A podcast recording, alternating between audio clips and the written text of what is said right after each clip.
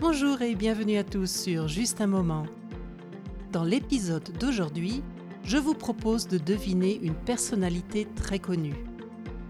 Même si elle a disparu il y a bientôt 50 ans, cette personne et ce qu'elle a créé n'ont rien de démodé. La personne que vous devez deviner était en avance sur son temps. Cela lui a d'ailleurs aussi valu l'énorme succès qu'elle a connu. Mais commençons par le début. Nous recherchons une femme française qui est née dans une famille très modeste. Orpheline de mère à 12 ans, elle doit apprendre très vite à gagner sa vie. Nous sommes à la fin du XIXe siècle, et que faisaient les filles à l'époque? Elles apprenaient à coudre et pouvaient ainsi subvenir à leurs besoins en exerçant le métier de couseuse. Notre personne à deviner suit également ce chemin. Mais elle a d'autres ambitions. Elle fréquente les lieux chics de l'époque et fait ainsi la connaissance de jeunes hommes fortunés ou titrés.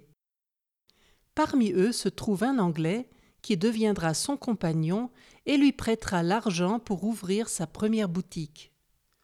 Au début, notre personne mystère ne vendait que des chapeaux. Son style, qui allait devenir emblématique, révolutionnait les codes de la mode. Contrairement aux chapeaux à la mode alors, qui étaient surchargés de plumes et d'ornements divers, les créations de notre personne à deviner étaient bien plus sobres. Tout au début, elle achetait des chapeaux dans d'autres magasins, les dépouillait de toutes leurs décorations superflues, ajoutait sa touche personnelle et revendait ses nouvelles créations.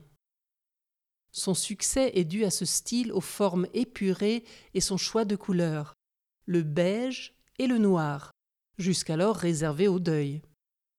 C'est aussi cette femme qui lance la mode de la marinière, le célèbre tricot à rayures porté jusqu'alors uniquement par les marins.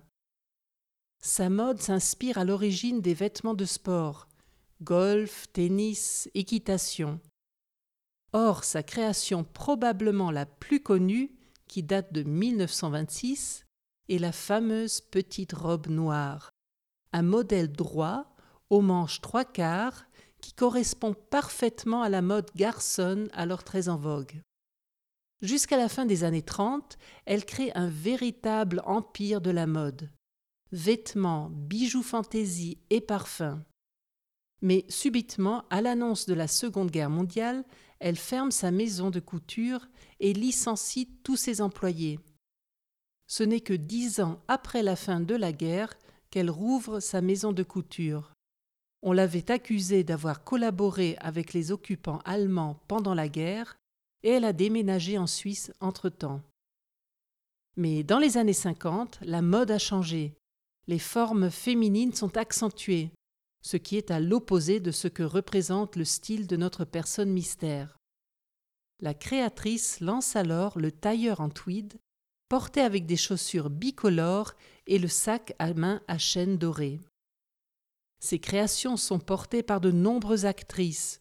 On se souvient également du tailleur rose porté par Jackie Kennedy lors de l'assassinat de son mari. Décédée dans sa suite de l'hôtel Ritz à Paris en 1971, elle est enterrée en Suisse sur les bords du lac Léman. Je pense que ce n'était pas très difficile et que vous avez trouvé le nom de cette femme. Alors notez-le dans les commentaires sur justunmoment.ch. Et voilà pour aujourd'hui. Je vous donne rendez-vous dans 15 jours, c'est-à-dire le 13 novembre. D'ici là, n'oubliez pas de rejoindre toute l'équipe de Pot Art Podcast sur Instagram et Facebook. Et à bientôt pour un autre moment ensemble.